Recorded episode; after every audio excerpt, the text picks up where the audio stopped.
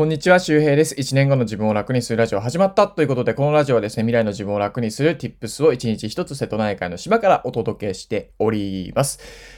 皆さん、えー、3連休ですね。今日僕ね、平日だと思って朝に更新しないと、あーと思ったんですが、まあ、午前中ね、3連休で皆さん、まあ、まったりしてる人も多いのかな。まあ、あの、もちろん、あの、出勤の人もいるとは思うんですけどね。はい。えっ、ー、と、今日はね、すごい天気が良くて、昨日ね、若干雨だったんですけど、そう、昨日雨降っててね、あの、洗濯物っていうか、シーツを洗って干してたんですよ。そしたら、近所の人から電話かかってきて、僕カフェにいたんですけどね、しゅうちゃん、あの、雨降っとるよ。布団入れんとって。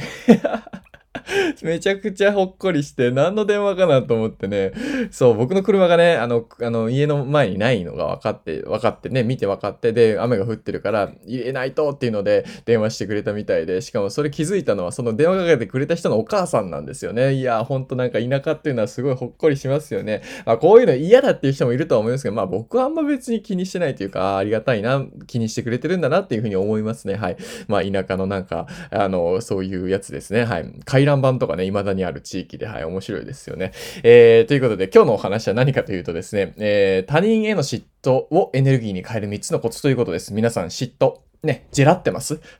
僕よくね、ジェラルワーって言うんですけど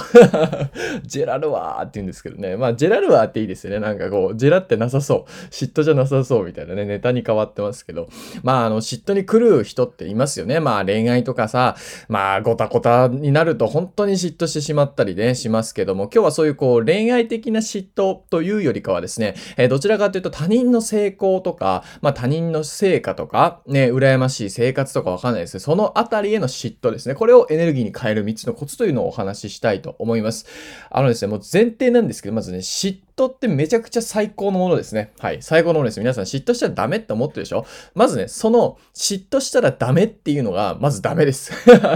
はい。まあ、この辺詳しくね、えー、解説していきます。で、えー、他人への嫉妬エネルギーに変える3つのコツなんですけども、1つ目、えー、嫉妬は最高であるということでね、先ほど言ったやつで、自分にもできると思ってるという証拠です。2つ目、嫉妬したら応援しましょう。イフゼンプランニングです。これするとね、ものすごくね、マインドが良くなります。はい。3つ目、え、未来の自分に嫉妬しましょう。そう。欲しい未来を、えー、嫉妬から導き出すということですね。という、えー、3つのコツをお話ししていきます。1つ目、嫉妬は最高であるということですね。はい。あの、皆さん嫉妬できるってめちゃくちゃすごいことなんですよ。あの、そもそも自分にもできるかもしれないと思ってるから嫉妬するんですね。あの、例えば僕が、あの、そうだな、あの、なんだ、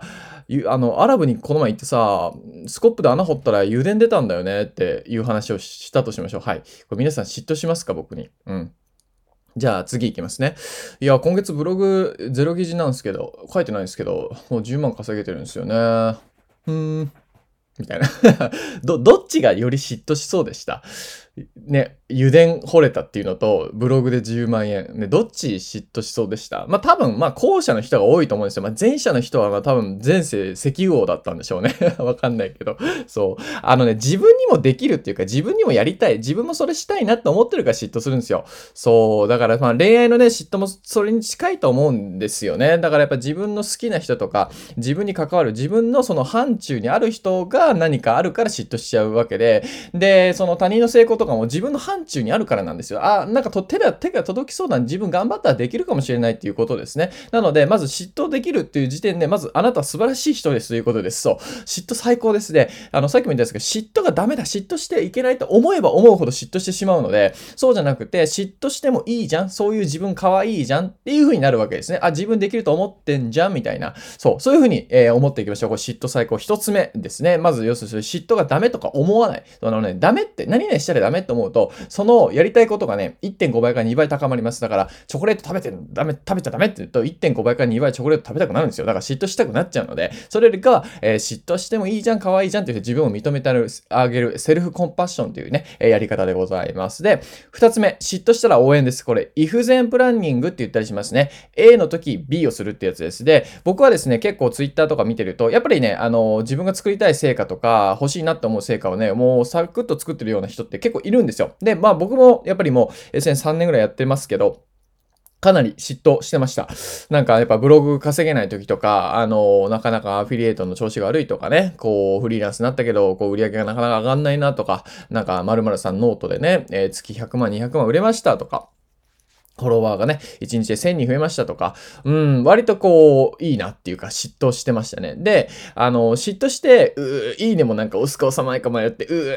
って思いながらこうなんかね、ツイッター閉じるみたいなことあったんですけど、そうじゃなくて、あの、気づいたんですよね。僕気づいたんですよ。あの、これ、応援しないからね、ダメなんだと思うんですよ。要するに嫉妬してる自分がダメだっていう風になるんですけど、違うんですよ。嫉妬したら応援っていう風にしたんですね。もう嫉妬したら秒で応援。ああ、いいな、俺、あ、なんか YouTube10 万人、すごい、もうすごい、嫉妬したけどすごい、お前すごい、はい、めでたい。おめでとうみたいな感じです。でも、これね、最初ね、やってたんですけど、なんか最初はね、ちょっとエネルギーいるんですけども、最近はね、もうほんとね、あ、あすごいなっていう風に、もうどんどんどんどん応援するようになったんですよね。で、これ、どう、なんでそういう風にしたかというとですね、あの、僕、池谷さんとかハーチューさんが結構、みんな、みんなのこと周りを応援するんですよ、あの人たちってね。皆さんもしかして気づいてないかもしれませんが、あの、池谷さん僕応援されたし、ハーチューさんからも応援されたんですけど、僕以外にももちろんたくさん応援してるんですね。で、そういうのを見たときに、やっぱ応援してるところに応援応援が集まるなと思ったんですよ。うん。いい循環だなと思ったし、で、じゃあ僕は、池谷さんとか橋さん見てて、いや、僕はそんな高貴な人間ではないから、ね、そんな人の成功とか応援できないわって最初思ってたんだよ。でも、それってちょっと待ってよと。応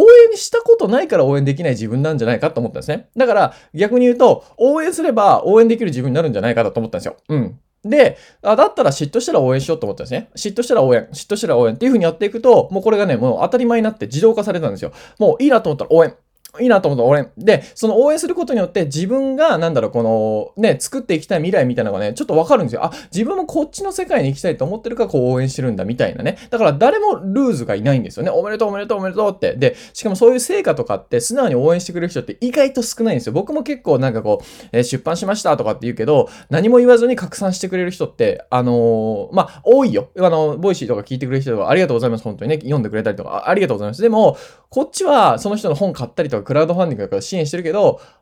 帰ってこないなって人は結構多いです。で、これは別に、あの、だから悪いとかじゃなくて、あの、まあ、あの、興味がない範囲だったんだろうなとか、だから、だから僕もなるべく必ず応援してもらったら応援し返すようにしてるんですよね。あの、まあ、し返すっていうか、その無理にじゃなくてね、好きだなと思ったらするように。だから、まあ、そういう人たちもしかしたら、まあ、そう、好きじゃないものだったのかもしれないしね。まあ、届いてないかもしれないし、そうそうそう。いいんですよ。いいのいいの。それはね。それはいいんだけども、だからそういう風に自然と応援の循環ができるようなね。何も言われてないのに応援するみたいな、そういう自分でありたいなと思って、それ他人がどうこうじゃなくてね。なので、まあその if 全プランニング、嫉妬したら応援っていう風に。で、それをすることによって自分のマインドが形成されました。要するに、あ、自分っていうのは嫉妬しても応援ができる人なんだ。てか、応援が素直にできる人になったんだなっていう風に思って、だからもう応援ができるわけです。だからもう今、イフ全プランニングというよりか、もうなんか応援、応援の割合がすごく高いです。まあ、嫉妬がゼロなわけじゃないけどね。はい。で、えー、3つ目、えー、嫉妬から、えー、まあ、嫉妬からって欲しい未来を想像する。あ未来の自分に嫉妬するっていうことですね。まあ、これどういうことかというとですね、まあ、要するに嫉妬っていうのは自分が欲しいものとか自分ができる可能性があるものに嫉妬してるわけですよ。で、そういうのをね、ピース集めていくんですよ。自分どういう人に嫉妬するんだろう？どういうタイミングで嫉妬するんだろうというふうに思うわけですね。例えば、そうだな、あの、同僚が昇進したとか、同級生がなんか、えー、官僚になってなんかいいポジションついてるとか、そういう時になんかもし嫉妬したとするならば、それってなんかその得られてる結果なのか、それともそのプロセスを努力していった人だから嫉妬するのかなと。僕はね、なんかね、その得られた結果よりも、この人、この結果作るためのこのプロセスを知ってるわけだ。いいなって思うわけですよ。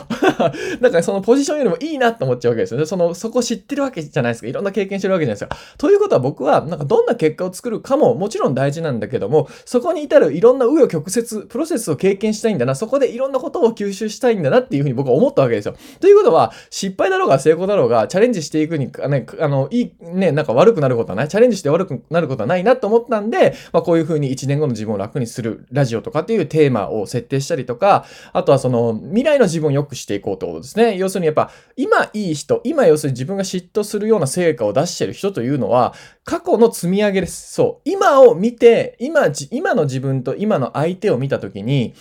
なんか違うんですよ。でもそれは結局その能力とかあんまり関係なくて、どちらかというとその1年間の積み上げです。自分はそれをサボっただけっていうか、そういう選択しなかっただけ。で、相手はそういう選択をしただけなんですよね。目の前のチョコレートや、目の前の彼氏、彼女とか、わかんない、目の前のなんだろう、えー、遊びとか、誘いとか、そういうものを、なんか、まあ優先順位を変えて、変えて、やずやりたいこととかやるべきことをやったってことですね。そういう選択の基準には、あ、嫉妬してると思ったんですよ。そう。だから自分はそういう選択ができるな、そういう選択をしていこうっていうふうに未来の自分を想像して、えそういう自分に、えー、なるようにしたということです。だからそういうふうにやっていくと、未来の自分が良くなるので、そういう未来の自分に、うわ、嫉妬しながら、お前、お前すごいな、よし、そこに行くからな、みたいな感じでやっていくということですね。えー、ぜひ参考にしてみてください。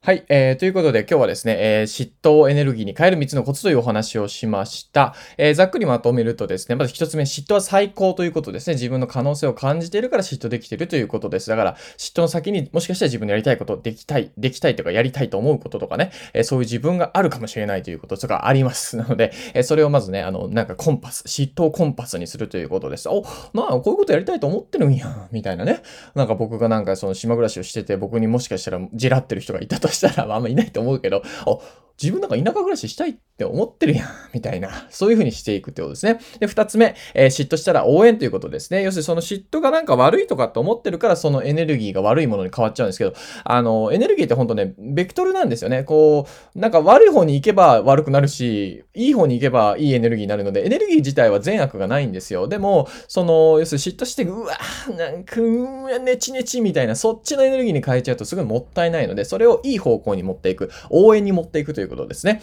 あなた最高すごいみたいなね、私もそっちに行くわよみたいな感じで、えー、嫉妬したら応援するということです。で、これ自分にすり込んでいくということですね。そうそうそう。で、三つ目、えー、未来の自分に嫉妬しようということです。そう。いや、じゃこういう方になりたいっていう風になる、なったのであれば、そういう自分になると。で、そういう自分にまず嫉妬するんですよ。あ、お前、未来の自分、お前自分で何？何？会社以外の収入が10万あるの？お前すげえな。クソめっちゃ嫉妬するわ、みたいな。めっちゃお前にジジャーラ、ジャラるわ、ジェラるわ、みたいな感じですね。そういう風に、まあ、未来の自分にジェラって言ってですね。そう。だからそこ待ってるよ。俺行くからなと。ちょっと。でも、未来の自分さ、未来の自分さ、ちょいちょいちょいちょちょ、その結果作ってるけど、何したの？みたいなのを聞くんですよ。ほんなら月10万作ったって、もし自分でね、仮定するんですよ。月10万自分が作ったとしたら、まあでもそうだな、コツコツやったよな、とか、あ、じゃあコツコツやろうとかね。うん、そうだな、なんか実家の作り方とか勉強したなとか、うん、あ、でも、そっか、まあ、副業で、まずはね、1万円とか3万円とか5万円を目標にしたなとか、うん、そういうふうになんかこう、未来の自分が、なんか誰かに教えるとかね、誰か他人にアドバイスするみたいになりきるんですよ。で、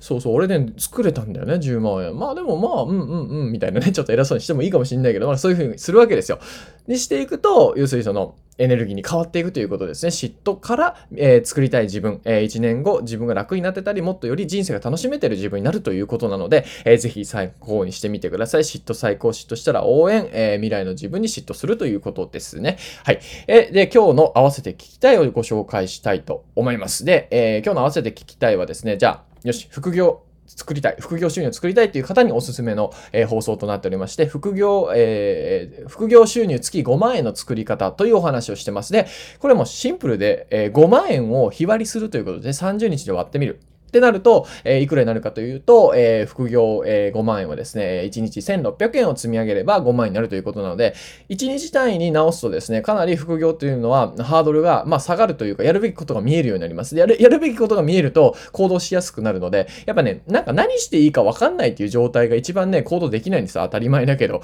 当たり前ですよね。だって、その、まあ、目の前、霧、霧でね、立ち込めてる、深い霧が立ち込めてるような状態ですよ。どこ行きゃいいの？怖い。動きたくないってなるけど、山の中でね、遭難してて、でも霧がバーって晴れたら、あ、なんかその登山道が見えたりとかさ、あ、あっちの方から来たよねとかってわかるわけですよね。だからそういう風にやるべきことっていうのを見える化する。そのために1日単位の目標に変えていくということですね。えー、合わせてきたら入れてますよかったら聞いてみてください。で、実は今日もう一つ、えー、ご案内がございます。ご案内ですね。えっ、ー、と、実はですね、あ ん、あん、あん、あん、あん、あ、実はですね、Kindle Unlimited ありますね。えー、Amazon の、えー、電子書籍読み放題サービスでございます。これ、通常ですね、月額980円で、えー、読み放題です。あの、もうね、これ結構いろいろ読めるんですよ。えー、っとね、文章だけで月100万稼ぐ方法とか、も副業系もね、読めます。あと、ゆうこすさんの共感 SNS とか、これももうあの、かなりベストセラーになってますね。うん。え、とか僕この前買ったやつが、権力に翻弄されないための48の法則、下巻が Kindle Unlimited になってる。なんだよ、買ったのに。みたいなことがあるんですよ。だから結構高めの本も読み放題なんですよね。えー、僕たちはもう働かなくていいとか、堀江貴文さんとか、このあたりもね、読み放題になってるんですが、実はこれがですね、12月1日まで3ヶ月読み放題で、99円というプランが今ね、あります。これね、サイバーマンデーだったか、サイバーブラックマンデーだかちょっと忘れちゃったんだけど、それに合わせただと思うんですけど、そう、えっ、ー、と、まあ、アマゾンの会員で、一応ね、あの、対、対象になってるかどうかちょっと違うらしいんですが、まあ、まずは Kindle Unlimited 過去、なんか12ヶ月以内とかなんかしたことない人とか、みたいな感じだと思います。だから、えー、Kindle Unlimited 読み放題、えー、普通であれば980円 ×3 なので、約3000するプランがですね、3ヶ月読み放題ですよ。3ヶ月読み放題ね。が、99円です。これすごいよね。99円で。だから3ヶ月経って、もういいやと思ったら解約したら99円でもう何冊読めんの？本当に1日1冊とか全然読めますね。で、あの、10個までまとめてダウンロードできます。だから僕もね、あの、ピアノとかのあの楽譜っていうか、ピアノのなんかその弾き方とかも、えー、ダウンロードしてるし、あとは他、そうですね、池原さんの書籍とかもダウンロードしてたり、で、10冊以上ダウンロードしようと思ったら、どれか1つを、え、交換みたいな感じですね。もう Kindle のアプリで読めるので、もう本当にすごく便利で、なんかね、本当に結構ベストセラーがね、あるんですよね。こうモチベーション革命とか読みたい本だったら、これ Kindle、俺買っちゃった気がするな、この前ね。っていうことがあるんですよ。だから本当、1000円、2000円の本なんか余裕で、あの、Kindle Unlimited にあるので、だからもう本当に、なんだ、読もう、ね、回収しようと思ったらほぼ無限大になってくるということなんですですよ。で、パパッとね、あの、なんだろう、えポイントだけ押さえてメモしてね、じゃあ別の本ということもできるので、えー、まあ、あのー、なんだ、年末年始とか、えー、読書したいなとか、まあ多分これコロナでまたさ、どこも行けないとかってありえますよね。うん、嫌だね。であれば、それに自分が合わせていくわけですよ。じゃあ、今これはコロナで、もし外に行けないんだったら、コロナ明けた時に最高の自分でスタートするとか、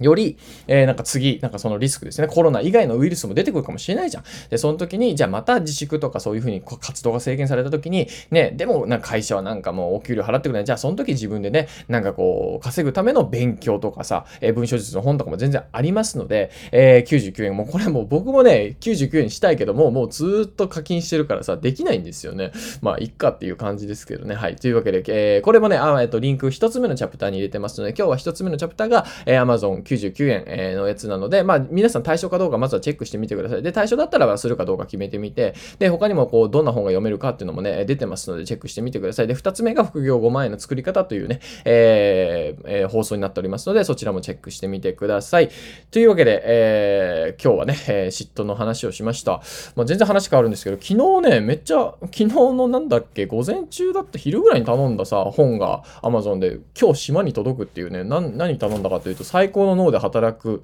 えー、方法っていうのでね、結構ちょっと脳の仕組みをね、最近、あの、音声コンテンツとかもやってるんで、ちょっとこう、知りたいなっていうので、まあ、声がどんな影響を与えてるのかとか、あとは脳のね、部位ですよね。まあ、全く知らないわけではないんですけど、大脳変形とかね、扁桃体とかね、アーモンド型のね、あとは、何だったっけ、えー、忘れたね。忘れたね。あの、大脳新皮質とかね、あのあたりね、海馬とかさ、うん。開白室だったっけ？なんかその辺もね、こういろいろこう勉強したいなと思うので、なんかね、やっぱね、ブレインハックというかね、まあ脳をハックしていくのはすごく面白いなと思うわけですよ。うん、超ライフハックとかっていう本も読んでてね、そう、だからね、なんかいろいろちょっと読んでみて、自分のパフォーマンスをね、上げていきたいなと思うんです。けど、メンタリスト DAIGO さんに僕やっぱ嫉妬するわけですよね。あの量アウトプットできるってすごいし、あの生産性とかあんだけ本出してるのすごいなって僕ね、メンタリスト DAIGO さんに嫉妬できてる自分すげえなと逆に思うんですけど、そう、うん、なんかいけそうな気がするぞみたいなね、俺もやりたい、そそこまで行きたいみたいな、まあ、9億円稼げるかどうかわからないけど、ね、あの、年で1億円ぐらいはいけるんじゃねえかみたいなことはやっぱ思うわけですよ。そうそう。だからね、やっぱそうやってみたいなと思うので、これ面白いじゃん。僕はこうやってさ、全然、まあ、まだフリーランスで年年年商1000万程度ですよ。その僕がさ、こうやってなんかいろいろ勉強してる中でさ、例えば1億円とか行ったとしたらさ、これ皆さんそのプロセスを知ってるわけですよね。うん、まだ僕行ってないですから全然さ。そう、だから月800万ぐらい稼がないといけないわけですよね。だから800、じゃあどうするかみたいなさ、なるわけですよ。うん、まあ別にその、年1億稼がないといけないってわけじゃないんだけど、なんかこう面白そうじゃん。なんか1億ぐらい1回稼いだらさ、わかんない。いろんなことができますよね。だから島のなんかそうだな、図書館とかできたりとかさ、なんかこうビジネス、まあコワーキングスペース僕あの作るんですけど、まあそれのお金にもなったりとか、まあまあ、それはまあね、まあ集めてもいいんですけどね。うん。なので、そうですね、3年とか5年とかで、うん、ね、ちょっとこう、バシッと決めてやってみてもいいかもしれないですよね。というわけで、まあ、あの、僕は、えー、そうですね、年末そんな感じで頑張っていきたいと思うので、皆さんもぜひですね、一緒にやっていきましょう。あの、読書であったりとか、アウトプットですね。で、読書は Kindle Unlimited、ぜひ、えー、99円ですよ。今のうちに。ね、あの、解約したら本当99円で100円で済むので、ペットボトル1本分ですよ。で、3ヶ月読書し放題。いろんないいベストセラーもありますのでね、ぜひチェックしてみてください。というわけで、えー、皆さん体調もお気をつけて、え、お過ごしください。また次回お会いしましょう。バイバーイ。